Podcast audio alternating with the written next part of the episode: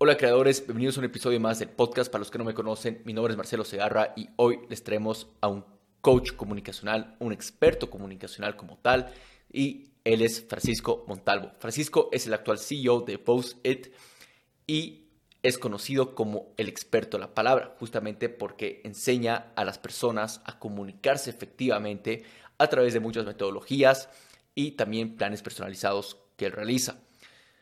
Durante la entrevista hablamos sobre muchísimos temas que lo que pueden estar seguros que van a poder aprender hoy es acerca de la importancia de la comunicación, los diferentes tipos de comunicación que existen, cómo conectar con las personas y tu público, la comunicación lingüística y verbal y también la comunicación corporal. Y finalmente hablamos sobre cómo comunicar efectivamente en un mundo digital, sea para personas que están buscando mejorar para una entrevista de trabajo, en el área de ventas, negociaciones, citas o también creación de contenido. Realmente tocamos muchísimos otros temas a lo largo de la entrevista, durante la conversación.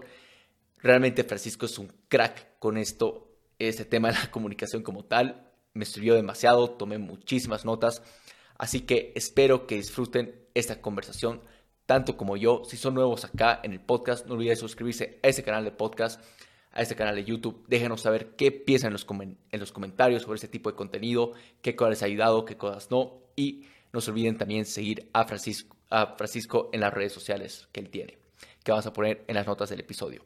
Así que ahora nos vamos con Francisco.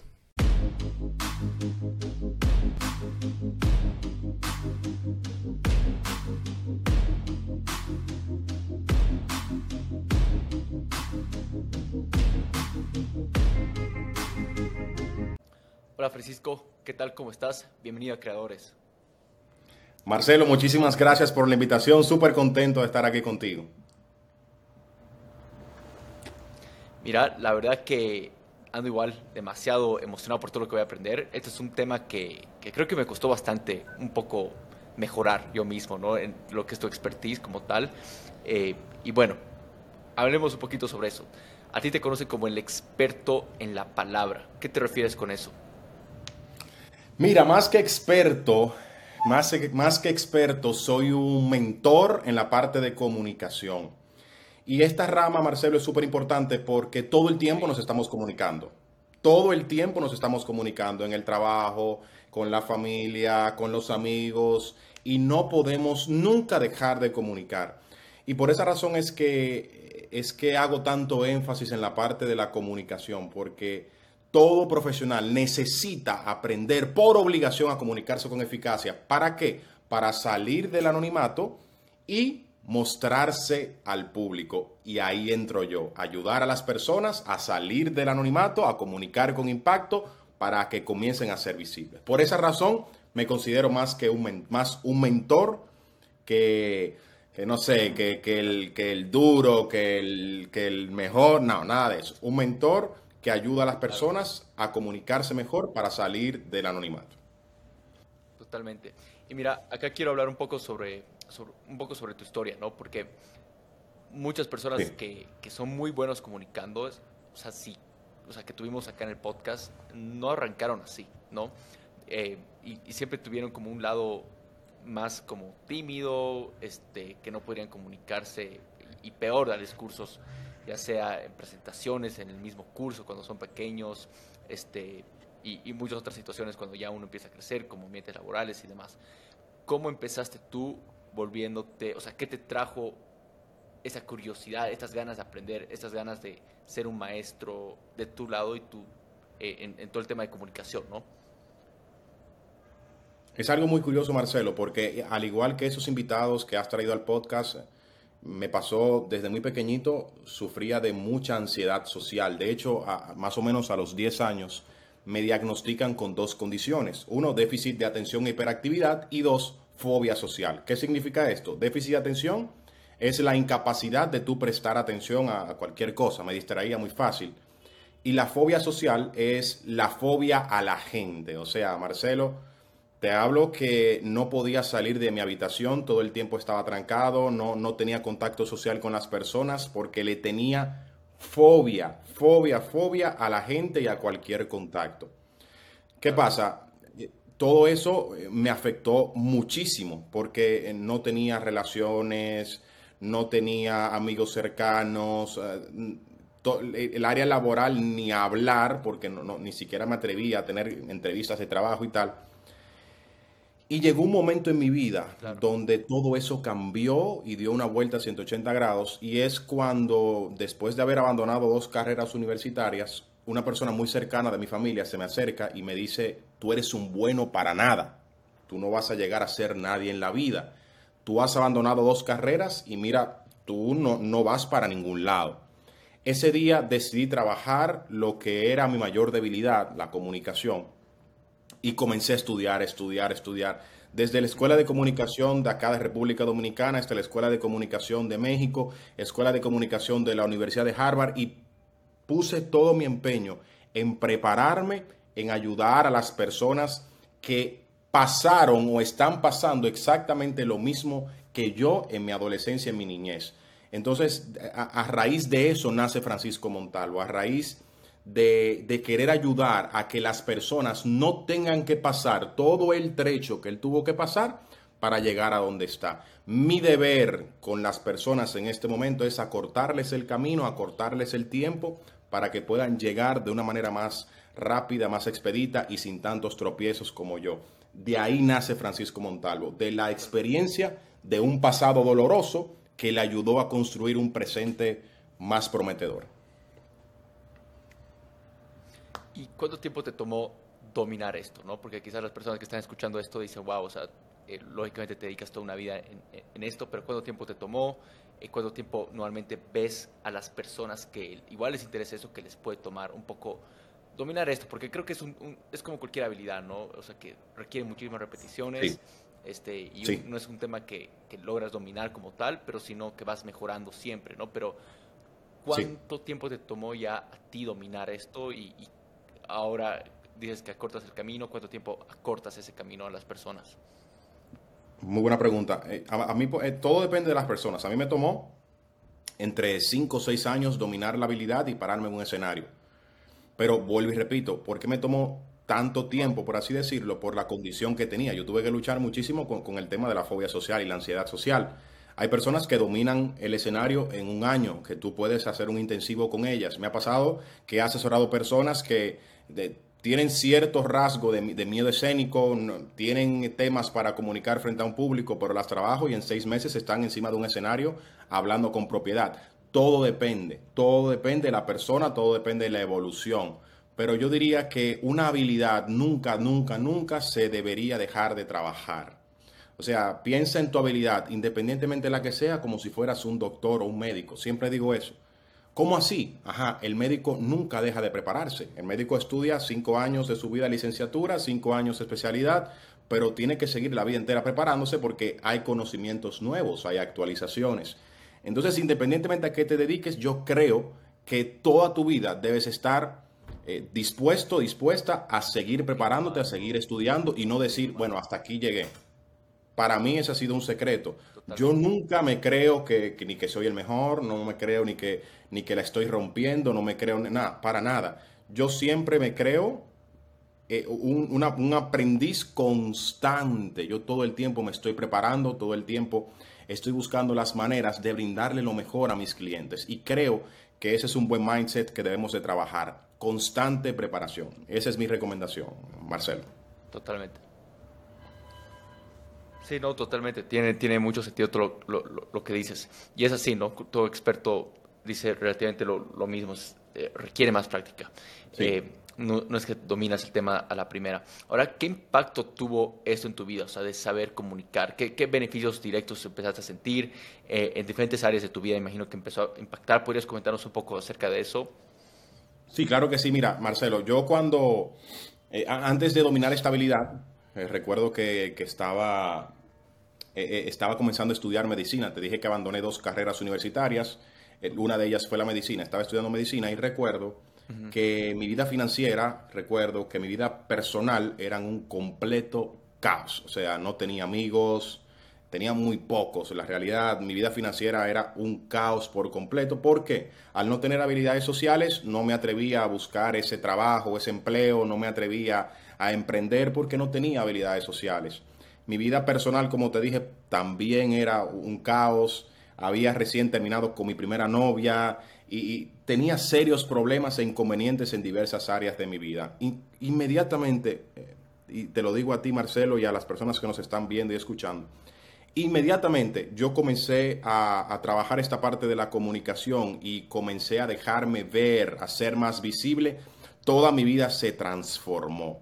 No solamente que me atreví a tener más interacciones sociales, sino que comencé mi emprendimiento con cero pesos, cero dólares en la cuenta de banco, con nada, y te puedo decir que hoy en día que tenemos una estabilidad maravillosa y somos una de las principales escuelas acá en República Dominicana y con miras a salir a otros países por igual. Pero ¿qué me dio todo esto? La habilidad de comunicar efectivamente transformó mi vida financiera, mi vida personal por igual. Ahora tengo amigos maravillosos. Soy muy selectivo con los amigos. No, no.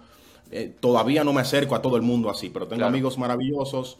Tengo un buen círculo. Tengo una buena mujer. Eh, la vida financiera anda muy bien. ¿Pero por qué? Porque en un momento decidí transformar mi comunicación y ser visible.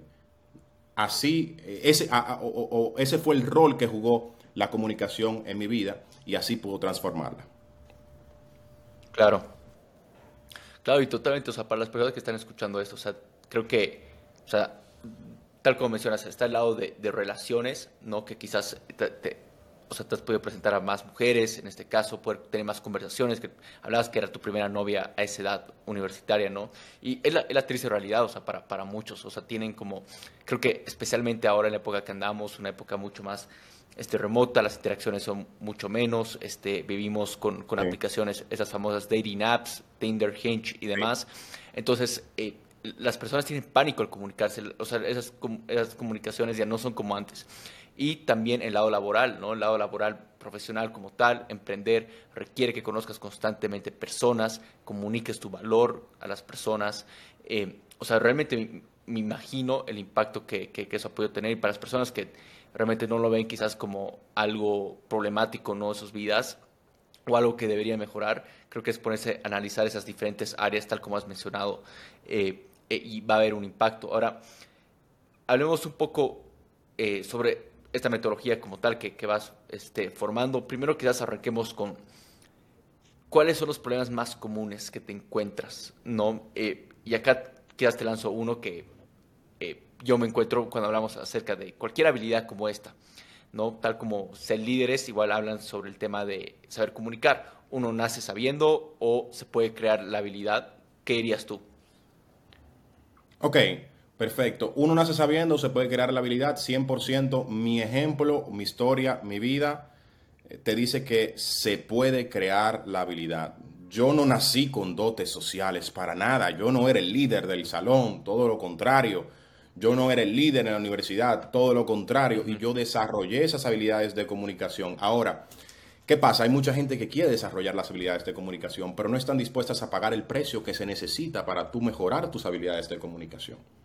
Entonces, creo que 100% se puede desarrollar. Ahora, a uno le va a costar más trabajo que a otros, pero se puede, se puede. Eso es mentira que el comunicador solamente nace.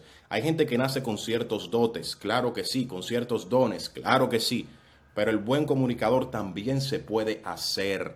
Pero ¿cómo se hace? Con constancia, con dedicación, con constancia, con tú mismo lo dijiste, para uno poder comunicar un emprendimiento, comunicar un proyecto, uno tiene que saber comunicación, tiene que ser visible.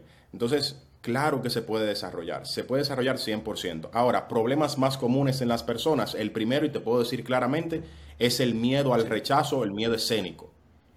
Personas que dicen, mira, yo tengo bonita voz, yo tengo muchos conocimientos, pero no me atrevo porque las personas se pueden burlar de mí, o no me atrevo por temor a fracasar. El miedo al fracaso, el miedo escénico, el miedo al qué dirán, creo que es uno de los principales de los principales problemas que tienen las personas a la hora de, exacto, de ser juzgado, a la hora de querer ser visibles. Y creo que es algo que se puede trabajar por igual. Se puede trabajar porque si yo lo hice, ustedes también pueden hacer. Wow. Y mira, tu historia se me hace súper similar a, un speaker que tuvimos que él lo que, cuando nos relata su historia, es ahorita uno de los mejores speakers de Ecuador, ya eh, que, que súper, sumamente famoso eh, y exitoso, pero a él le desarrollaron como este, este síntoma o, esta enfermedad de ser tartamudo, ¿no? Y, y, él tenía esa idea limitante que ser tartamudo simplemente eh, le iba a impedir hacer el impacto que él visionaba hacer. y ahí es, tal como ese ejemplo, tú te, eh, diagnosticaron en el momento este, tener esta fobia social como tal, ¿no? Entonces, para las personas que les han diagnosticado algún tipo de enfermedad y demás, eh, ¿cuáles son estos problemas o enfermedades comunes que, te encuentras eh, para que algunas personas que están escuchando esto puedan saber como, ok, yo, yo tengo ese síntoma, pero a pesar de esto puedo, puedo lograrlo? Mira, yo no le llamo enfermedades, le, llamo más bien condiciones. Las condiciones más comunes que me han llegado y que por supuesto, dependiendo el grado, yo yo recomiendo a algún profesional u otro. Las dos condiciones más comunes las hemos hablado aquí. Uno, el tema de la fobia social o, la, ansiedad social y número dos, el tema del tartamudeo. Son las dos más comunes que me han llegado. La ansiedad social se trabaja... Exacto. La ansiedad social se trabaja eh, de diversas formas. Hay personas que necesitan terapia ya de por sí, necesitan trabajar su pasado, eh, eh, porque a raíz del pasado nacen ciertas ansiedades, pero hay veces que se puede trabajar de una manera un poquito más sutil. Yo siempre intento trabajarlo así y si de repente o de plano no puedo, lo, remito a un psicólogo o psiquiatra.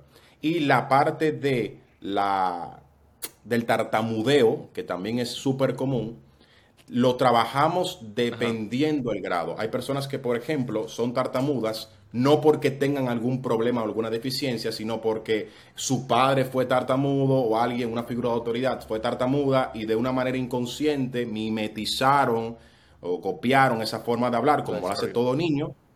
Y se puede trabajar con ejercicio, se puede trabajar con meditación, se puede trabajar con ciertas herramientas, pero hay veces que sí, el, el tema es fisiológico y necesita haber una terapeuta o un terapeuta del habla y nosotros responsablemente remitimos al profesional. Pero esas son las dos condiciones que, más nos llegan a, las consultas. Ok, increíble. Sí, y acá quiero agregar una que hace poco escuché en un par de podcasts, la importancia de la respiración.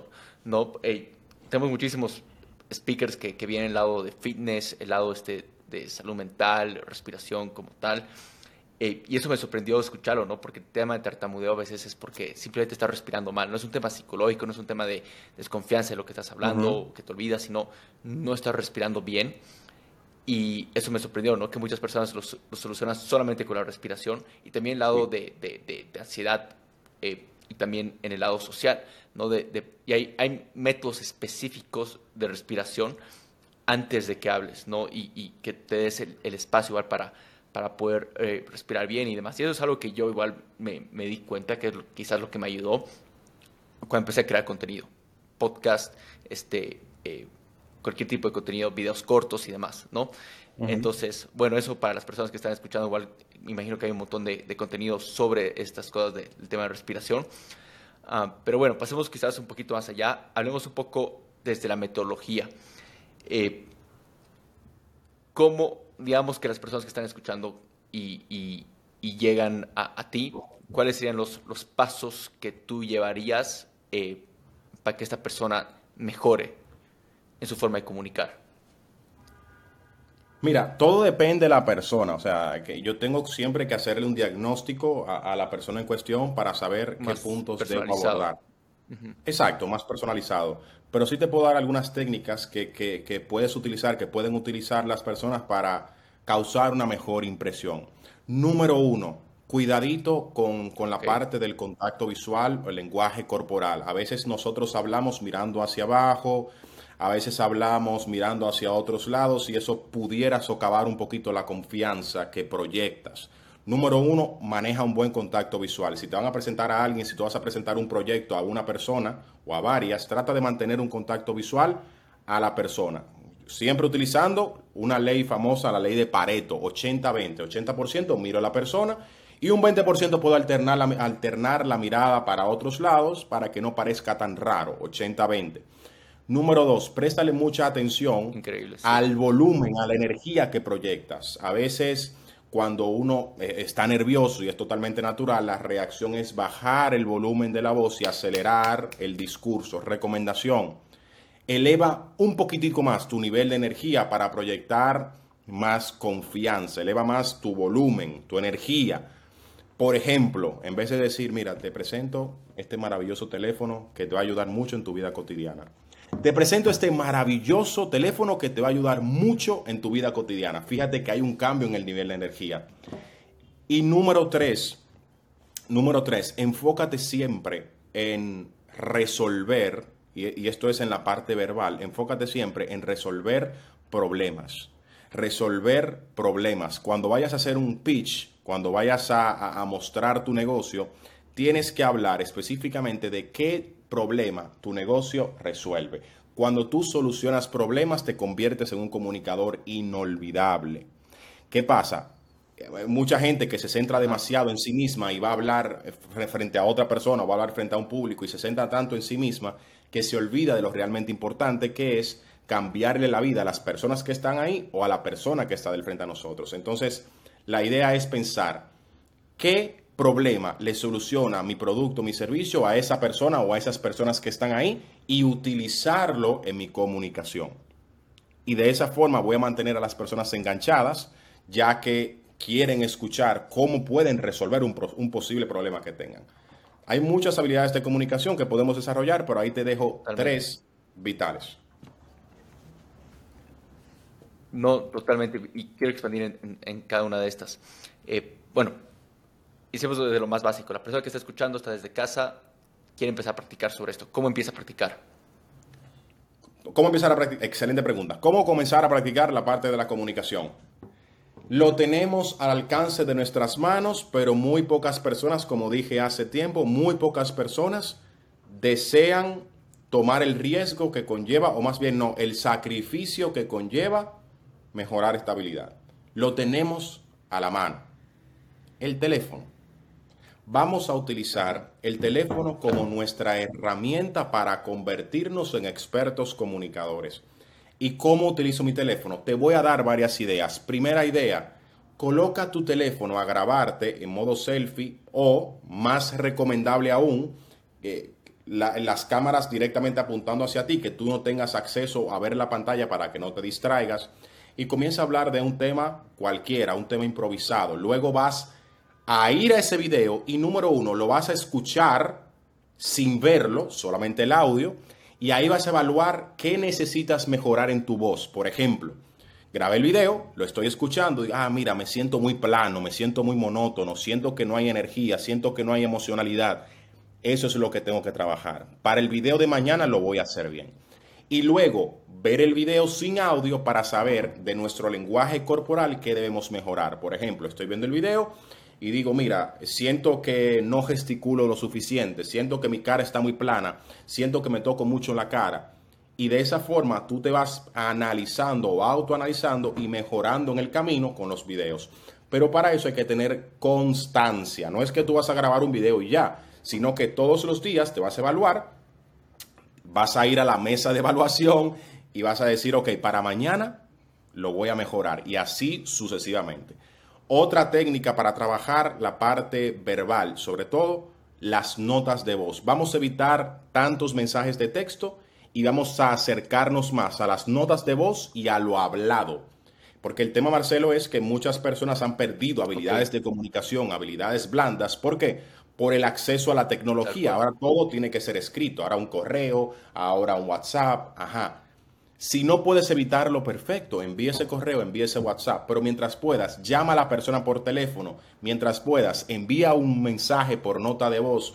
¿Cómo se escucha tu voz? Utilizas muchas muletillas. Eh, eh, eh, hablas demasiado rápido, hablas muy lento y comienza a evaluarte y a tener más contacto con la comunicación hablada porque de nada vale que tú quieras mejorar tu manera de proyectarte, tu manera de hablar, tu manera de comunicar y todo el tiempo estés pegado, pegada a una computadora, tecleando o escribiendo por el WhatsApp.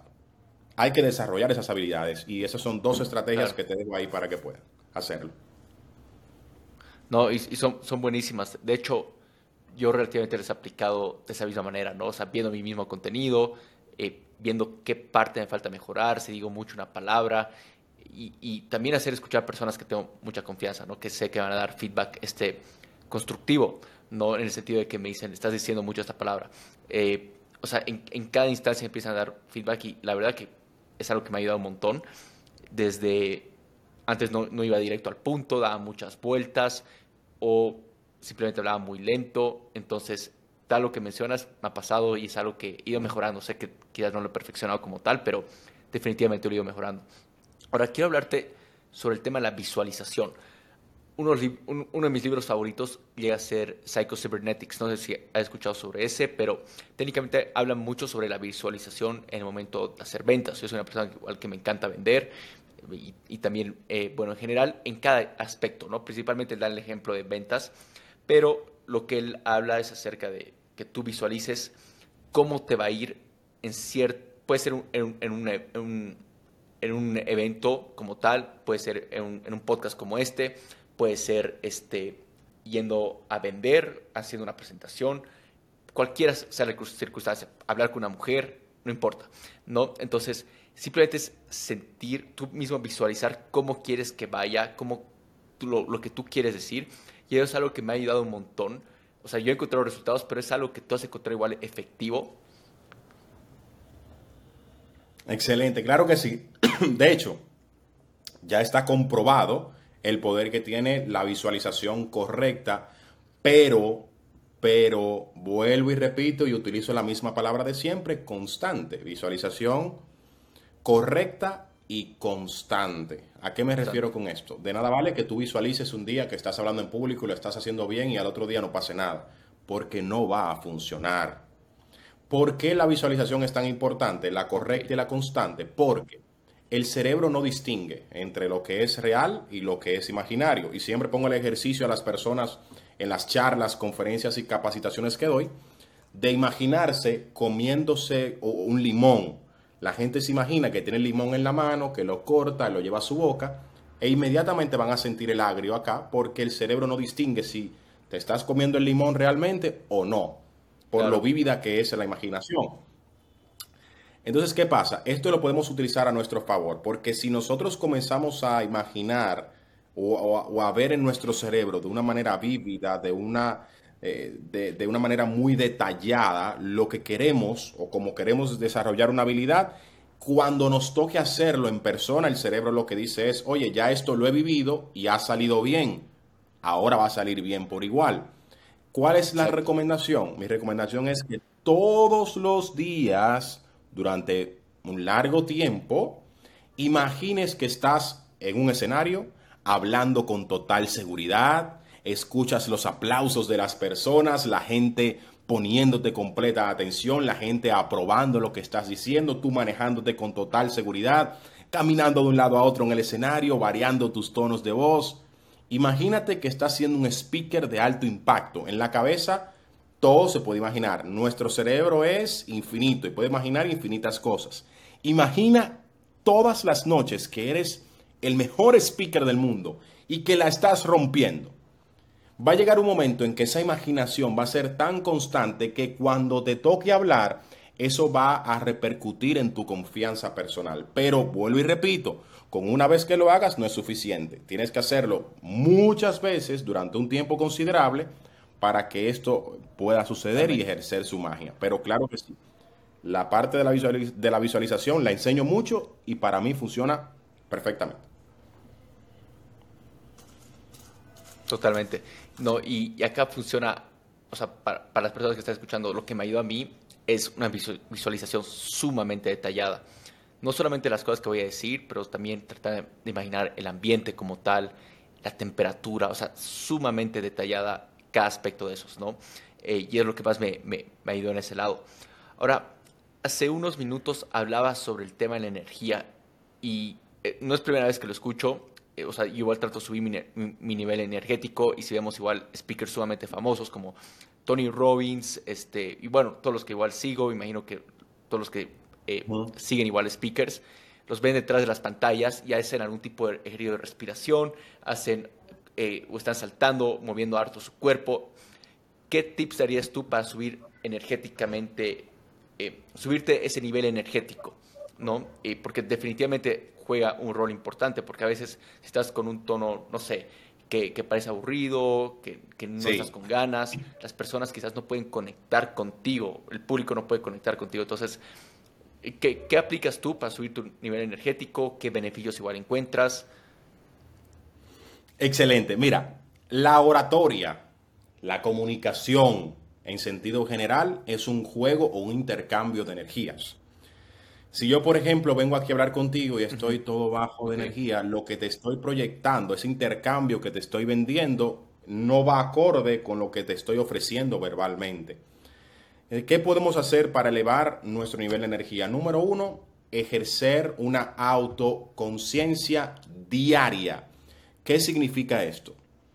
hacernos una evaluación o un diagnóstico diariamente de cómo está nuestro nivel de energía para así poder hacer los ajustes. Por ejemplo, estoy en el trabajo, la autoconciencia es decir, ok, ahora mismo cómo estoy hablando, cómo hablé con, esa persona, cómo hablé, hablé con energía, hablé sin energía. Hacer la conciencia y la introspección de cómo estoy hablando en mi día a día para así poder hacer los ajustes. La autoconciencia lo que me permite es lo siguiente si yo, por ejemplo, soy autoconsciente todos los días y hago esa regulación consciente de mi nivel de energía en la voz, va a llegar un momento en que si de repente me toca hablar con, un posible comprador, me toca hablar en público, automáticamente la autoconciencia salga y diga, ay Francisco, estás bajito de energía, vuelve y ahí mismo retomas. Pero el que no es autoconsciente se queda todo el discurso hablando de una misma forma y ni siquiera se da cuenta. Número uno, autoconciencia.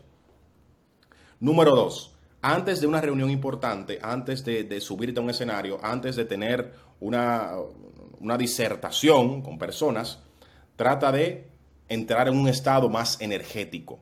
O sea, todo en la vida es estado. Hoy estoy feliz, mañana puedo estar molesto, pasado puedo estar con otra emoción. Entonces, todo en la vida es estado. ¿Cómo entro a un estado más energético?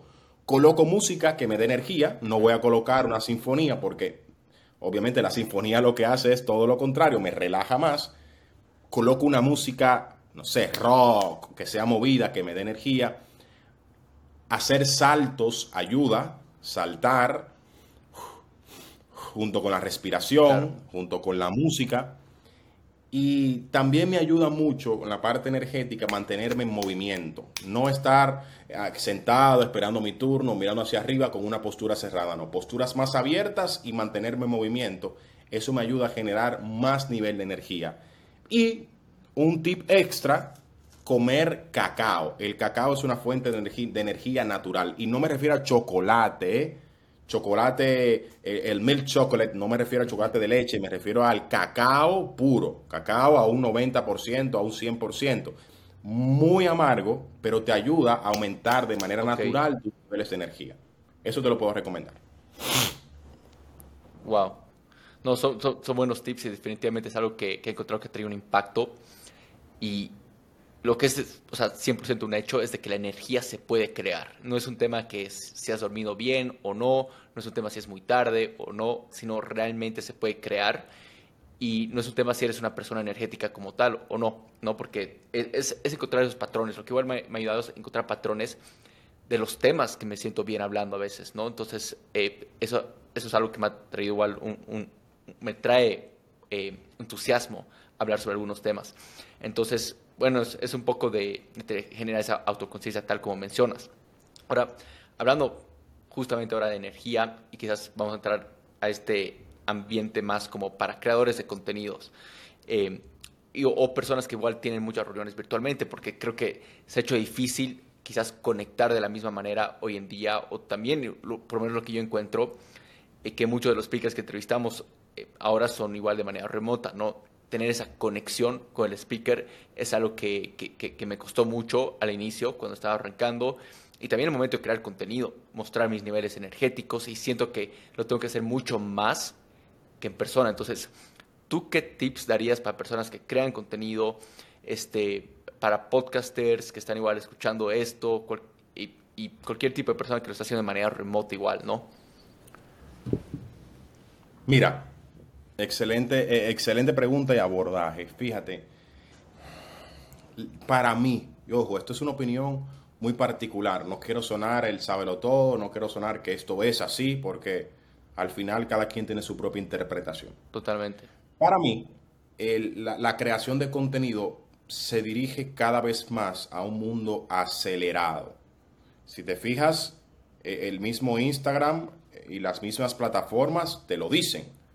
Antes estaba YouTube, antes estaba Instagram eh, IG, eh, IGTV, y bueno, había una serie de, de, videos que tú podías subir con, más minutos. Ahora se está todo reduciendo. La cantidad de tiempo que las personas se quedan pegadas a un video eh, es mucho menor. Igualmente en podcast. ¿Cuál es la clave para mí en, en asuntos de creación de contenidos? Número uno, que el contenido resuelve un problema. ¿Ok? Si el contenido resuelve un problema, las personas se quedan ahí viendo. Pero no solamente que resuelve un problema, sino que le resuelve un problema a tu público objetivo. Para que no le estés llegando a todo el mundo. Tú quieres llegarle a un público en particular. Ajá, resuélvele problemas a ese público en particular. Número dos, trata de resolver ese problema en pequeñas cápsulas que, que venga algo muy breve y que pueda tocar esas fibras sensibles de las personas, que no sea algo demasiado extenso, porque como te dije, es un poco más complicado mantener la atención en este mundo tan rápido. Número tres, y aquí es una clave que todo el mundo debe desarrollar, tanto en los podcasts, oye esto, como en los podcasts, como en los contenidos en video. Si tu voz no capta la atención desde el primer momento, si tu lenguaje corporal también en los videos no capta la atención en los primeros momentos, estás preso porque hay mucho contenido en Internet. Hay muchísimo. Entonces, para tú competir con esos contenidos de Internet, tienes que seguir distintas normas, pero entre ellas, que tu voz y que tu lenguaje corporal, en el caso de los videos, sean atractivos, que atraigan a las personas y que inviten a seguir escuchando. Entonces, consejos rápidos. Número uno, desarrolla una voz poderosa. Y con poderosa no me quiero referir a que sea una voz eh, grave, no. Desarrolla una voz poderosa dentro de tu propia esencia. Que esa voz capte la atención desde el primer momento, que no sea monótona todo el tiempo, sino que haya variaciones.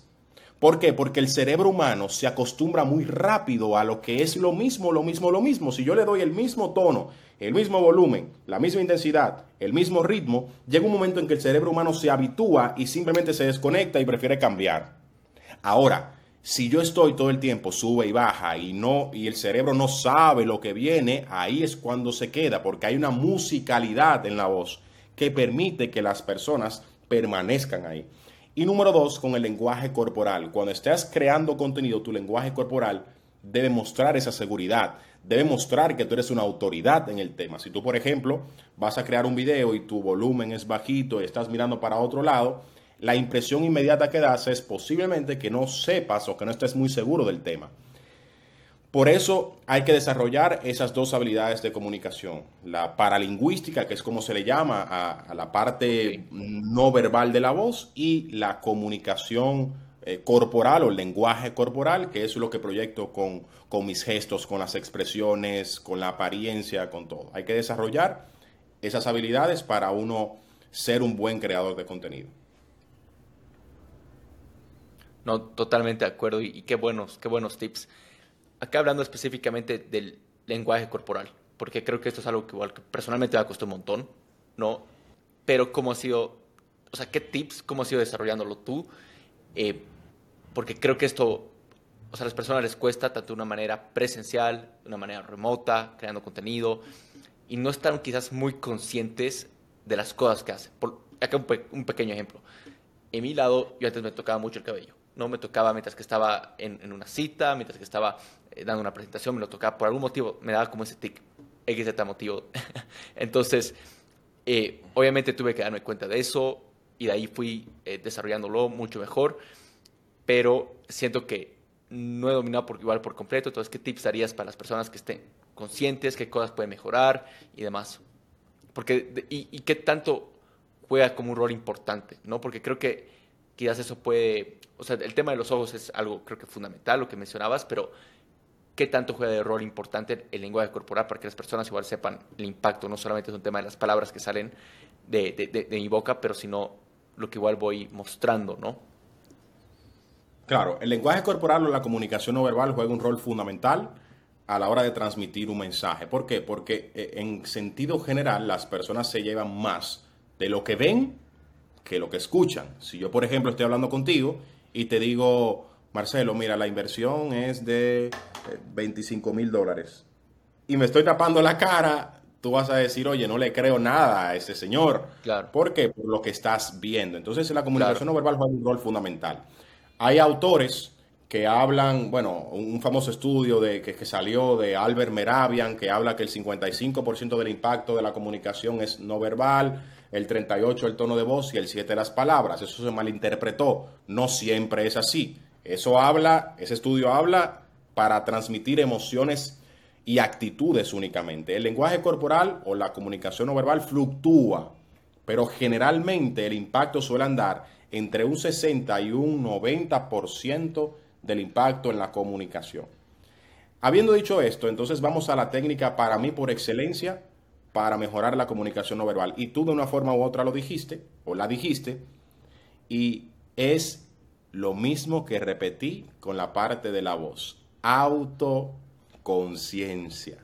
Autoconciencia si yo no soy consciente de lo que estoy haciendo, no va a ser posible cambiarlo. Entonces, ¿qué les puedo recomendar a las personas para hacerse más autoconscientes con su cuerpo? Número uno, traten de en el día hacerse un análisis consciente de cómo están sentados, de dónde están sus manos, de a dónde están mirando, etcétera, para ver qué se puede mejorar. Y número dos, utiliza la tecnología a tu favor. Busca la manera de, cuando estés en reuniones, cuando estés en, lugares donde puedas utilizar tu teléfono, te grabes mientras esa reunión va pasando y luego mires el video para saber en dónde fallaste. Al principio te puedes sentir incómodo, incómoda, y, vas a saber conscientemente que ese teléfono está ahí, pero va a llegar un momento en que se te olvida y vas a fluir. La idea es ser autoconsciente. Fíjate como tú dijiste que te diste cuenta que te pasabas mucho la mano en la cabeza y de una vez lo, reparaste, lo arreglaste. Es eso. Me doy cuenta, trabajo. Elimino lo negativo, incorporo lo positivo. Pero primero lo que tenemos que hacer es eliminar lo negativo. Gestos que recomiendo eliminar. Número uno, los gestos de autotoques. Donde, por ejemplo, estoy hablando y me estoy tocando mucho la cara, el mentón, la, la, la, la frente, el cabello, estoy hablando y estoy arreglándome demasiado. Evitar este tipo de gestos. ¿Por qué? Porque son considerados gestos adaptadores. Gestos adaptadores son aquellos que se adaptan a la emoción de ansiedad, a la, se adaptan a, esa, a ese, ese, nerviosismo que estoy sintiendo y por ende lo muestran. Me toco la cara, me arreglo demasiado. No, evite ese tipo de gestos. Número dos, evita posturas contractivas o posturas cerradas. Posturas cerradas, brazos cruzados, piernas cruzadas. ¿Por qué? Hay un mito muy común y es que siempre cuando una persona se cruza los brazos quiere decir que está cerrada la comunicación. Eso no es verdad. Hay personas que simplemente están cómodas, así cerradas, hay personas que tienen frío, hay personas que, que prefieren eh, cruzar los brazos, etc. Ahora, la interpretación a nivel mundial de las personas que quizás no tengan el alcance de esta información que estoy brindando es que si está cerrado, la comunicación se está cerrando. Entonces, para evitar malos entendidos, procura no cerrarte de brazos y más bien tener posturas más abiertas para que la comunicación fluya mucho mejor. Y tercero, a evitar, que para mí es de muy mal gusto, la parte del contacto visual. Cuando estoy hablando con los demás, mirar hacia otro lado. Cuando la persona me está hablando, mirar hacia otro lado. No, mi contacto visual, como dije al principio, debe ser 80-20. 80%, mira a la persona y un 20% puedo descansar la mirada en otro lado. Te puedo dar otro tip rápido. Trabaja mucho con tu apretón de manos. El apretón de manos es esencial. ¿Por qué? Porque si te van a presentar a alguien, le ofreces la mano y tu apretón de manos es demasiado fuerte o demasiado débil o, eh, o tienes la mano mojada de sudor, todo eso le puede transmitir información a los demás. Entonces procura que tu apretón de manos sea un apretón de manos firme, pero no sea muy rústico, muy duro para demostrar demasiada autoridad, muy suave para demostrar poca autoridad o, poca predisposición a, conversar y procura, mientras puedas, que tu apretón de manos no sea el apretón de manos o el famoso apretón de manos de pescado, que es cuando la mano está completamente mojada. Si, si sudas las manos, te recomiendo que te, las seques antes de, ofrecerla y luego ya ahí entonces haces el saludo del apretón. Totalmente. Wow. Qué, qué, increíbles tips. Eh, estoy más que seguro que he ido mejorando en cada uno de, ellos y tomar ese extra paso, ¿no? Porque muchas personas quizás no, no, no quieren estar autoconscientes o les da vergüenza ver eh, pero se trata de mejorar, ¿no? Creo que nadie ha nacido perfecto en este lado. Eh, y, bueno, definitivamente es un tema que, que, hay esos tics. Todos tienen algo. Entonces es encontrar ese algo para, para ir restándolo antes de agregar quizás nuevas cosas, antes de ser más efectivo. El secreto creo que está lo que dijiste, restar, ver qué eliminamos antes de ver otras tácticas y demás. Exacto.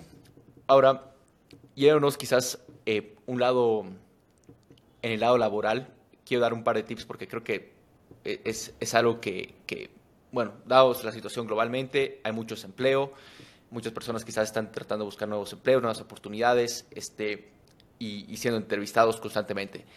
¿Qué tips rápidos darías tú para las personas que, que están tratando de sorprender en esa primera impresión, sea de manera remota, sea presencial? ¿Qué tips tuvieras para ellos?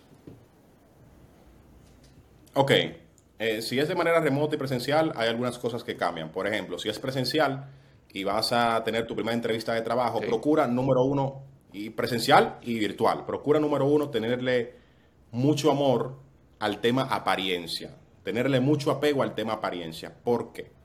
No, me estoy, no estoy hablando de bonito, feo, alto, bajo, son estereotipos. Estoy hablando de apariencia como te vistes, como te proyectas.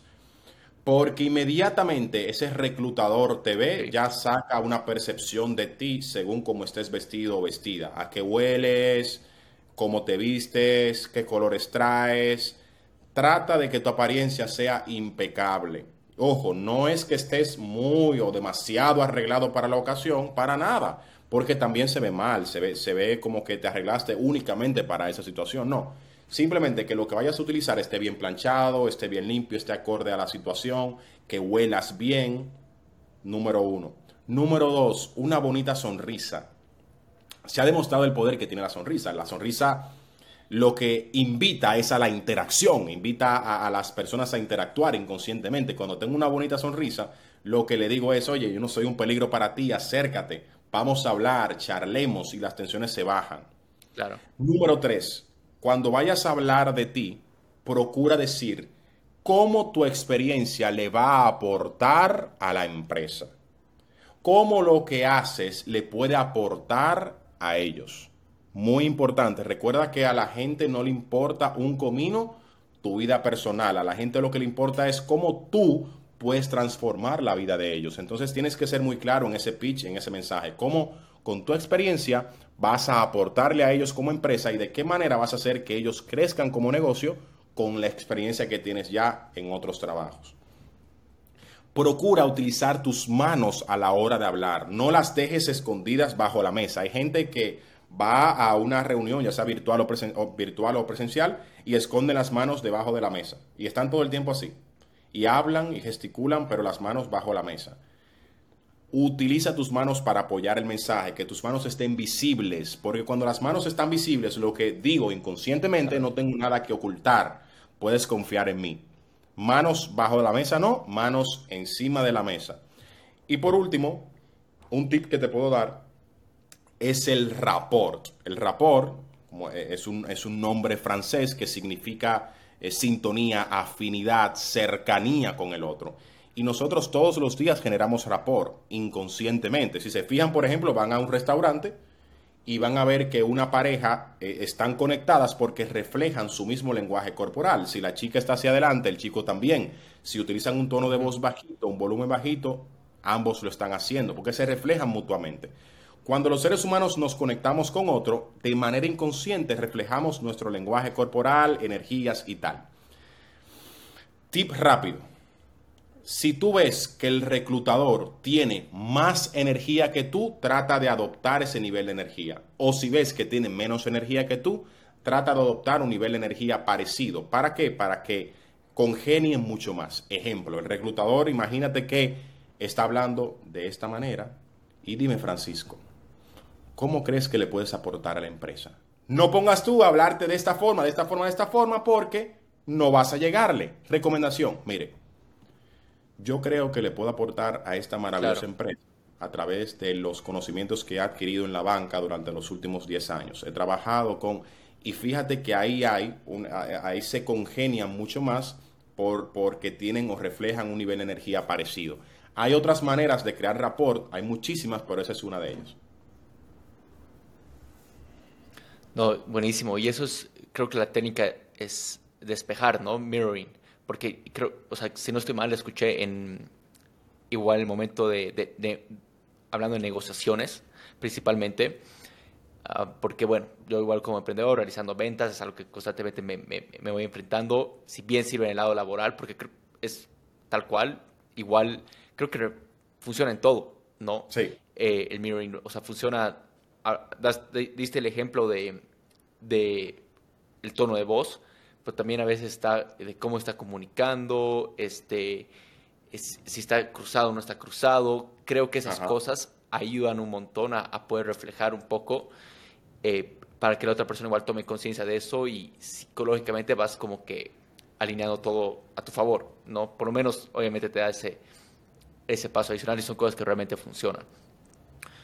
Y bueno, realmente hemos tocado muchísimos puntos eh, Francisco, la verdad me, hubiera gustado tocar muchos más puntos, pero sé que habíamos quedado una hora. Eh, mira, pasemos a la última parte. Ya son preguntas este, cortas y las respuestas como tú quieras. ¿Te parece? Sí. Buenísimo. Entonces, a ver, la primera es, ¿cómo cuidas tú tu salud mental?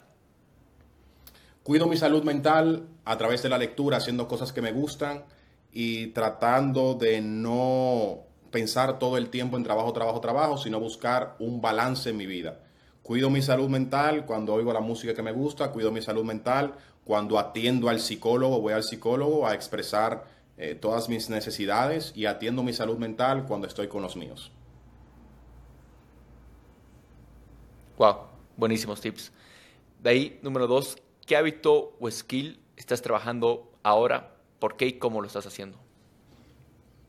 Ahora estoy trabajando con el hábito de la inteligencia emocional. Eh, yo, yo soy una persona que me considero emocionalmente inteligente, pero a veces eh, tengo fallas en ese sentido. ¿Cómo lo estoy haciendo? Leyendo mucho de inteligencia emocional y preparándome a través de cursos. Wow, ok, buenísimo. De, hecho, creo que es algo que todo el mundo lo, necesita hacer, ¿no? Claro. y, y creo que es lo, más difícil. a mí algo que me ha ayudado es estar presente. ¿no? El, tema de estar presente 100% creo que es algo que me ha ayudado a poder eh, desarrollar mucho más esa inteligencia emocional como tal. De ahí, tercera pregunta, ¿cuál fue tu mejor inversión? Y esto me voy en cuestión de tiempo, energía. Mi mejor inversión ha sido Mira, yo creo que no, no ha sido una sola, han sido muchas. Mi mejor inversión ha sido la comunicación. Y todo lo que he hecho en favor de la comunicación y mejorar mi comunicación propia para ayudar a los demás. Buenísimo. No, definitivamente. De ahí, ¿qué libro recomiendas que cambió tu vida? Puede ser en ese tema de comunicación. Everyone communicates, few connects todos comunican, pocos conectan. Está solamente en inglés, es de John Maxwell, pero es un libro maravilloso que te va a ayudar a conectar con los demás y a dejar el ego a un lado. Wow, wow, buenísimo.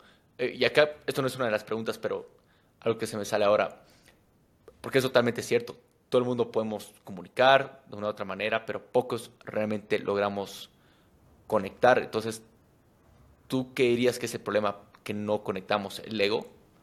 El ego, claro, el ego porque, porque creo que si me paro ahí a hablar en público, la gente va a estar hablando de mí, me va a decir que lo hice mal, me va a decir que, que, mi camisa no estaba bien puesta, me va a decir que el PowerPoint no estaba bonito y todo, eh, en todo momento estoy concentrado en mí. Y claro, ¿qué pasa? Si me concentro todo el tiempo en mí, me voy a desconectar de quien verdaderamente es importante, que es la audiencia. Por esa razón yo siempre digo que dejes ese ego a un lado y pienses más en el otro que en ti mismo para que puedas conectar mejor. Wow, buenísimo. Sí, qué, qué buen libro. Mira, no, no, no lo leí, pero tiene todo, todo sentido del mundo. De ahí la siguiente pregunta. ¿Qué emprendedor o experto de Latinoamérica admiras y por qué? Ismael Cala, siempre lo digo, Ismael Cala fue mi mentor a la distancia. Por Ismael Cala comencé a estudiar comunicación y dedicarme a esto. ¿Y por qué razón? Porque conecté mucho con su forma, con su forma de comunicar, con su, con su manera de ser. Y nada, para mí ha sido el toda la vida. Buenísimo. Y de ahí vayamos con la última, que es si tuvieras tres últimos mensajes, esto puede ser tres lecciones, mensajes como tal, para que las personas se queden con, algo de ti, ¿no? Eh, puede ser tu familia, tus seres queridos, asumiendo que todo tu contenido que está allá afuera desaparece, ¿qué tres últimos mensajes serían esos? Tres últimos mensajes. Primer mensaje, nunca dejen de creer en sí mismos a pesar de que la vida te juegue en contra. Número dos, todo en la vida es posible si nos determinamos que así sea. Y número tres, amen de corazón. Cuando amas de corazón, la vida siempre te va a retribuir. Buenísimo, buenísimos mensajes. ¿Dónde puede saber la audiencia más acerca de ti? Arroba Francisco Montalvo R, me pueden buscar en mis redes sociales, arroba Francisco Montalvo R, Instagram. Ahí siempre estoy entregando contenido de valor, para las personas y me pueden hablar, también voy a responder de manera muy personal. Buenísimo, lo vas a poner igual ahí en las, en las notas del episodio. Realmente hace una masterclass sobre comunicación, como te digo, me, me, me parece un crack la manera que vas enseñando, es así como me crucé con tu contenido, me ayudó un montón. Para la audiencia igual recomiendo muchísimo que vayan ahí a, a, ver eh, todo lo que aportas. Y realmente gracias, esperamos tenerte de vuelta pronto acá en el, en el podcast. Eh, para, preguntarte lo, demás que me queda ahí anotado. Así que gracias, Francisco. Gracias a ti, Marcelo. De, corazón me ha encantado la entrevista. Eres muy bueno escuchando y preguntando. Gracias. Dios te bendiga y siga bendiciendo tu podcast por igual y tu carrera. Gracias. Gracias por ver este episodio. Si te gustó nuestro contenido y sacaste valor, por favor déjanos saber qué piensas en los comentarios, como también suscribirte a este canal de YouTube. Esto nos permitirá llegar a mejores expertos y también emprendedores alrededor de la TAM y también llegarán a más personas con ganas de llevar su vida al siguiente nivel como tú. Y también nos ayudará a formar una comunidad de gran impacto. Y si estás buscando aprender, emprender y también expandir tus conocimientos, aquí te dejo dos formas gratuitas de cómo hacerlo. Número uno, únete a nuestra comunidad de Quiero Emprender en Facebook. Y número dos, síguenos en Facebook, Instagram y TikTok. Te dejo los links en la descripción. Nos vemos en el siguiente episodio.